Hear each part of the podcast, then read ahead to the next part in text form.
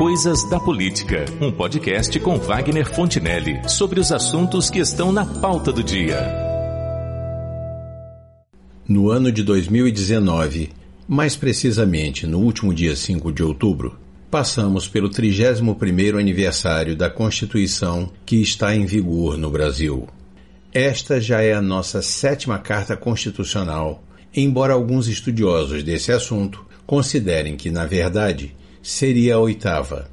De um jeito ou de outro, a Carta de 1988, pelo espírito com que foi concebida de resguardar os direitos e garantias fundamentais, passou a ser considerada como um instrumento de proteção aos cidadãos e à cidadania, como o povo brasileiro jamais tivera antes. Essa preocupação, que é nítida no texto original, é mais do que compreensível. Estávamos emergindo de 21 anos de um regime ditatorial militar no Brasil, marcado pelo emprego de uma sequência de atos de exceção e, em seus períodos mais agudos, pela suspensão dos direitos e garantias individuais.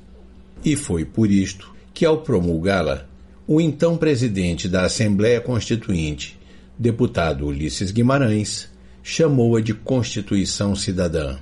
Naquele momento histórico, havia no imaginário coletivo da população uma quase certeza de que nenhum governo voltaria a violar os direitos fundamentais dos cidadãos deste país. Esta certeza estava fundada em alguns mecanismos inseridos no projeto do texto constitucional, conhecido como cláusulas pétreas, pelas quais a alteração de alguns dos seus dispositivos mais significativos não pode ser feita porque eles estariam, por assim dizer, blindados contra eventuais governos ou governantes arbitrários. Pelo tempo decorrido desde então, seria razoável esperar que a Constituição brasileira já houvesse produzido e continuasse a produzir resultados práticos no que diz respeito à sua proposta e propósitos de proteger a cidadania, os direitos humanos, os direitos e garantias individuais e outros princípios. Mas é aí que cabe perguntar: 31 anos depois, o que se pode dizer da sua eficácia na defesa da cidadania dos brasileiros? Pois foi para delinear melhor este tema que conversei com o advogado Carlos Bastos Pires, coordenador do Núcleo de Prática Jurídica da Universidade Cândido Mendes de Campos, que também é mestre e professor de Direito Constitucional na UCAM. Portanto, um especialista no assunto. Obrigado, professor Carlos Pires, por sua participação neste podcast. E vamos começar pelo básico. De maneira tão simplificada quanto possível, no contexto da legislação de um país, qual é o papel e a importância de sua Constituição? Querido professor Wagner, primeiramente quero agradecer o convite para explanar sobre um tema tão importante que é a Constituição e o reflexo da Constituição nas estruturas econômicas, políticas e sociais do Estado brasileiro. Quanto à importância, veja só, a Constituição é um instrumento máximo que nós temos no país. Todo o direito estabelecido no Brasil e no, nos países da América Latina, em regra, são pautados num direito positivado, num direito positivo e escrito. A Constituição é a carta-mãe de todas as leis que vigem no Estado brasileiro. É ela quem define a estrutura do Estado, a estrutura de governo, como se dará efetivamente a cidadania, a democracia e por aí em diante. Então, de fato, é a Constituição o instrumento máximo que vai fazer com que todas as outras leis possam ter sentido, produzir efeitos. Então, todas essas discussões que nós vemos no país a todo instante, quanto à legalidade de uma ação ou à inconstitucionalidade de uma lei, evidentemente são reflexos da importância dessa Carta Maior, que é a Carta Constitucional de 88. A atual Constituição brasileira nasceu num momento muito especial da história recente do Brasil. Estávamos emergindo de um período de exceção e havia uma ânsia de liberdade e democracia disseminada na população do país. Aí é que eu pergunto: esse estado de espírito dominante na população não acabou fazendo com que fossem incluídos no texto constitucional alguns dispositivos que deveriam ser tratados por legislações específicas, como as que são relativas a trabalho, família, etc. Exatamente. A Constituição de 88 ela é classificada como uma Constituição analítica, porque ela é muito extensa. Ela tem mais de 200 artigos. Então, de fato, ela trata de diversos assuntos que não necessariamente são de natureza jurídica constitucional ou seja, não estão nem diretamente relacionadas à organização do Estado, tampouco aos limites traçados para esse Estado, como, por exemplo, o estabelecimento de direitos e garantias fundamentais, que de fato é uma matéria própria da Constituição.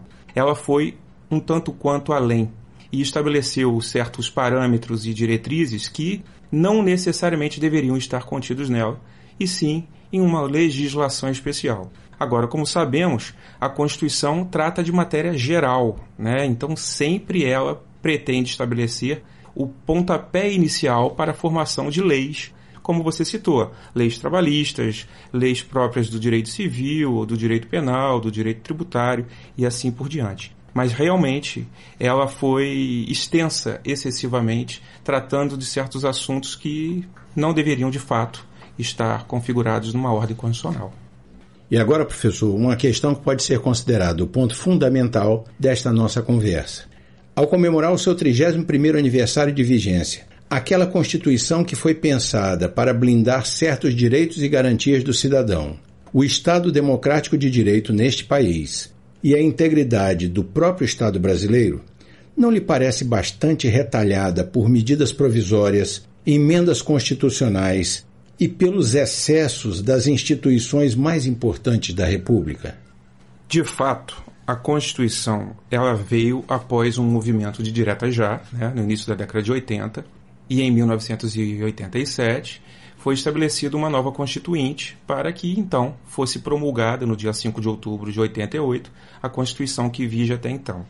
Sabemos nós que veio após um momento diferente no país institucionalizado com a Constituição de 1967 e depois com vários atos institucionais, o mais famoso o AI-5, até que alguns, como você disse na entrada, na abertura do programa, alguns entendem que houve uma nova Constituição em 1969.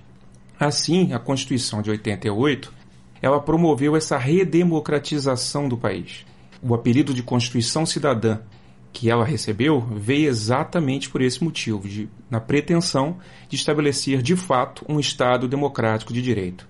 As emendas constitucionais elas são próprias de um processo de mudança da Constituição. Se muda a sociedade, muda a economia, muda a política, vez por outra é necessário que também venhamos a mudar a própria Constituição, já que é a partir dela, a Constituição, que se dará toda a formação legal do país. Porém, essa mudança constitucional ela deve seguir um parâmetro estabelecido na própria Constituição.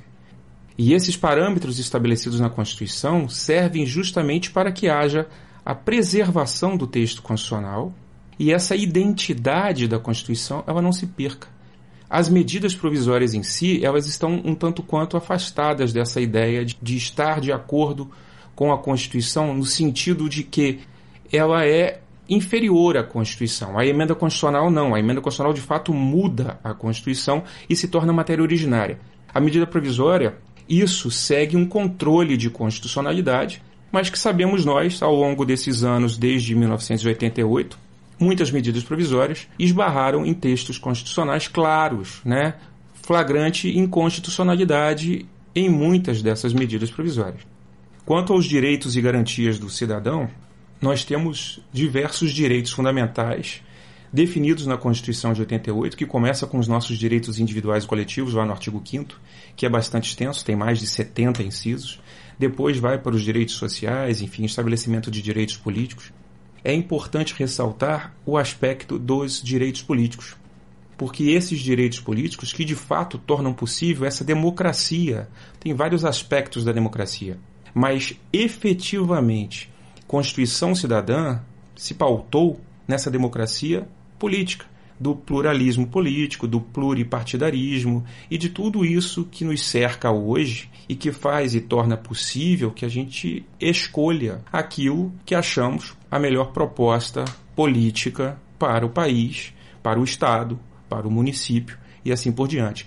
A nossa Constituição, Dr. Carlos Pires, estabelece que o sistema de governo no Brasil é o do presidencialismo. Mas na prática o que temos? Um presidente que é refém do Congresso e um Supremo que, ao sabor de interesses nem sempre muito claros, interpreta e modifica o texto com as suas decisões. Em razão disto, lhe farei duas perguntas. Ao exercer o seu papel de intérprete máximo da Constituição, o professor concorda que, em seguidas oportunidades, o STF tem acabado por estabelecer regra nova, onde só lhe caberia interpretar o texto sem estender ou restringir a letra da lei? Professor, eu concordo plenamente. E, infelizmente, neste caso, a brecha dada para essa interpretação do Supremo Tribunal Federal, ela vem da própria Constituição. Como te disse, sendo a Constituição norma geral, ela precisa, evidentemente, como toda norma, de um processo hermenêutico, de um processo de construção do seu sentido, para que haja então a produção da eficácia, né, dos efeitos pretendidos pelo legislador. Essa questão dos poderes da República, poder judiciário, poder legislativo, poder executivo, quando da sua construção, passou justamente por um sistema de nenhum ir além do que a própria Constituição estabelece. E também promovendo, não é uma fiscalização direta, mas promovendo uma ação conjunta entre eles para que o executivo não se prevaleça, para que o legislativo também não, tampouco o judiciário. Não é o que nós vemos atualmente, porque o judiciário vem assumindo um papel muito maior nos últimos anos, em razão de vários acontecimentos e, infelizmente, em razão de, de várias questões de corrupção no país. Tecnicamente, as manifestações do Supremo não deveriam ser apenas jurídicas, ou aquela corte também pode orientar suas decisões pelas preferências político-ideológicas de seus ministros que é o que parece que vem ocorrendo. O Supremo Tribunal Federal, a própria composição dele, disposta na Constituição de 88, dá margem a uma ordem um tanto quanto política e não puramente jurídica. A composição do Supremo Tribunal Federal, quando estabelece, por exemplo, o notável saber jurídico, não define objetivamente que notável saber jurídico é esse.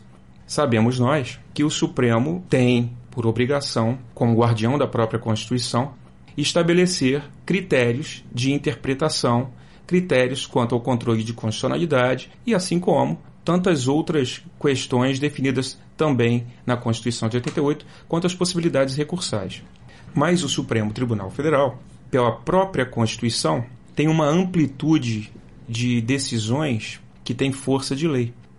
E para concluir essa nossa rápida conversa, professor Carlos Pires, eu lhe peço que sintetize a imagem que o senhor tem da Constituição Federal hoje, 31 anos depois que ela entrou em vigor no Brasil, respondendo ao seguinte: No final das contas, a nossa Constituição está desfigurada em relação aos valores e princípios que pretendia defender quando de sua entrada em vigor ou ainda pode ser considerado um instrumento eficaz a serviço da democracia e da cidadania? Eu acredito que a Constituição de 88 ela não está desfigurada. O que nós podemos ver claramente é que ela, de fato, dá margem para muitas interpretações e talvez algumas interpretações além do que a própria Constituição estabelece como possível. Mas isso não seria descuido ou erro da própria Constituição, e sim daqueles que estão aplicando a Constituição ou que estão mal interpretando a ordem constitucional, ou pior ainda, aqueles que se valem de uma norma geral para estabelecer critérios específicos a sabor de uma ordem política ou de uma política pública específica. Acredito também que ela é um instrumento de democracia, é um instrumento de exercício da cidadania, não somente a cidadania definida no próprio texto constitucional, que está intimamente ligada a essa capacidade de votar e de ser votado, mas uma cidadania num aspecto geral, próprio de outras ciências, que estudam essa relação humana. Então acredito, sou um apaixonado pela Constituição, pelo estudo do direito constitucional, não especificamente sobre a Constituição de 88, mas sobre a importância e relevância da estruturação de um Estado por meio de uma ordem pública suprema e diferenciada, que é uma ordem constitucional. Eu acho que é uma obra ainda atual, que, mesmo sofrendo várias emendas, ainda estabelece critérios claros quanto à estruturação desse Estado democrático, dessa ordem pública social, da, do dever do Estado, ampara políticas públicas que efetivamente possam contribuir para a melhora na condição e qualidade de vida da sociedade brasileira. Acredito também que essa Constituição dá voz para mudanças políticas. Por tudo isso, não vejo necessidade, por exemplo, de estabelecermos uma nova Constituinte, até porque não acredito ser a Constituição ou uma nova Constituição quem vai mudar o país, quem vai mudar a política ou quem vai mudar a economia. Muito pelo contrário. Essas outras mudanças é que interferem diretamente na mudança constitucional. Não é a Constituição quem dita, é a Constituição um reflexo daquilo que de fato acontece na ordem social, civil, enfim, brasileira. Muito obrigado, meu caro professor Carlos Heloísio Bastos Pires, pelos esclarecimentos que prestou aos ouvintes deste podcast acerca de um assunto que anda meio difícil de compreender no atual momento que vivemos no Brasil. Eu que agradeço a oportunidade de falar sobre a Constituição. Eu sou professor de Direito Constitucional há muitos anos, tema que me agrada bastante. E, por fim, professor Wagner, amigo de longa data, fico muito feliz em estar aqui na sua presença e agradeço o convite, agradeço o carinho que sempre teve comigo. Muito obrigado. Em síntese, o que primeiro se pode dizer sobre a Constituição de 1988 é, por certo, que ela perdeu muito da sua pureza original, maculada por uma sucessão de medidas provisórias e emendas constitucionais, das quais têm abusado todos os governos desde a sua promulgação. E neste processo foram aos poucos e ao sabor dos interesses de cada governo, excluindo direitos e garantias dos trabalhadores e cidadãos que lhes eram conferidos pela redação inicial da chamada Carta Constitucional. Muito do espírito original da Constituição de 1988 efetivamente foi perdido com o passar do tempo. Mesmo assim, não se lhe pode negar o mérito de haver possibilitado, com as suas preocupações acerca da cidadania, que a consciência dessa cidadania fosse despertada entre os brasileiros, ainda que tardiamente. O direito do consumidor e os movimentos sociais organizados são o resultado disso. É o que temos para hoje.